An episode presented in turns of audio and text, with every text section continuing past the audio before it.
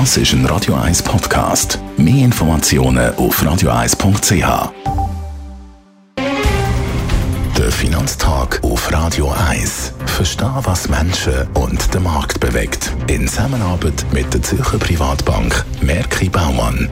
www.merkibaumann.ch Gerard Biasco, Anlagechef der Privatbank Merki Baumann. Wir haben klar Turbulenzen in den Finanzmärkten. Wir müssen gar nicht gross auf die Einzelfälle eingehen. Angefangen hat alles mit US-Bankenturbulenzen. Welche Rolle spielen denn die US-Regionalbanken in der aktuellen Banken, ich sage dem jetzt mal in Anführungs- und Schlusszeichen, Krise? Also sie sind sozusagen die Auslöser, aber man muss eindeutig sehen, sie sind weiterhin der Brennpunkt von diesen Bankenturbulenzen. Wieso sind sie Auslöser? Man muss sehen, dass 2018, es ist noch nicht lange her, vor ein paar Jahren, hat man amerikanische Banken, die eine Bilanzsumme haben von weniger als 240 Milliarden Dollar, hat man eben ausgenommen von diesen strengen Kapitalregulierungen betreffend Kapitalpuffer, die man nach der Finanzmarktkrise 2008-2009 eingeführt hat. Man hat sie von dem ausgenommen.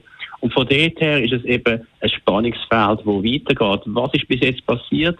Amerikanische Zentralbanken und amerikanische Großbanken haben erste Unterstützungsmaßnahmen geleistet für Regionalbanken, aber das könnte durchaus weitergehen, es könnte noch mehr nötig sein und ich glaube, das Thema wird uns noch weiterhin beschäftigen. Haben die Banken Probleme auch mit der Zinskurve zu tun? Absolut, absolut wichtiger Punkt. Wie funktioniert das eigentlich? Die Zinskurve, die invers ist, bedeutet, dass die langen Zinsen, längerfristiger laufenden Zinsen weniger rentierend als die kurzen Zinsen.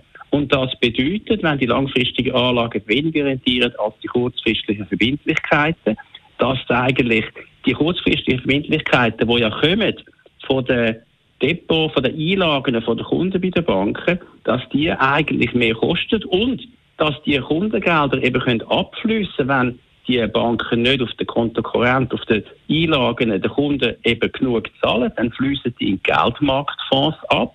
Das ist ja als Sondervermögen Vermögen geschützt. Dann haben Kundengelder noch mehr abgenommen und dann gibt es natürlich schnell einmal Probleme für die entsprechenden amerikanischen Regionalbanken. Also es könnte durchaus noch weitergehen. Das ist überhaupt noch nicht fertig. Welche Folgerungen ergeben sich aus der aktuellen Situation? Also in erster Linie weltweit kann man sagen, nimmt die Profitabilität der Banken ab und das führt dazu, dass die Kreditvergabe der Banken zurückgefahren wird. Sie werden also vorsichtiger, logischerweise, können es auch gar nicht mehr so viel Kredit geben, werden vorsichtiger mit der Kreditvergabe. Das trägt zur Konjunkturabschwächung bei.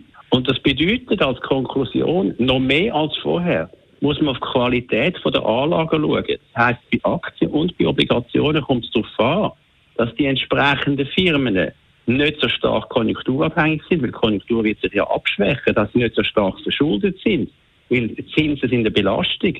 Das sind alles Themen, die uns weiterhin werden beschäftigen. Danke vielmals für die Einschätzung, Gerard Biasco, der Anlagechef der Privatbank Merki Baumann.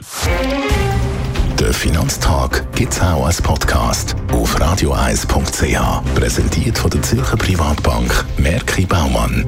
www.merkibaumann.ch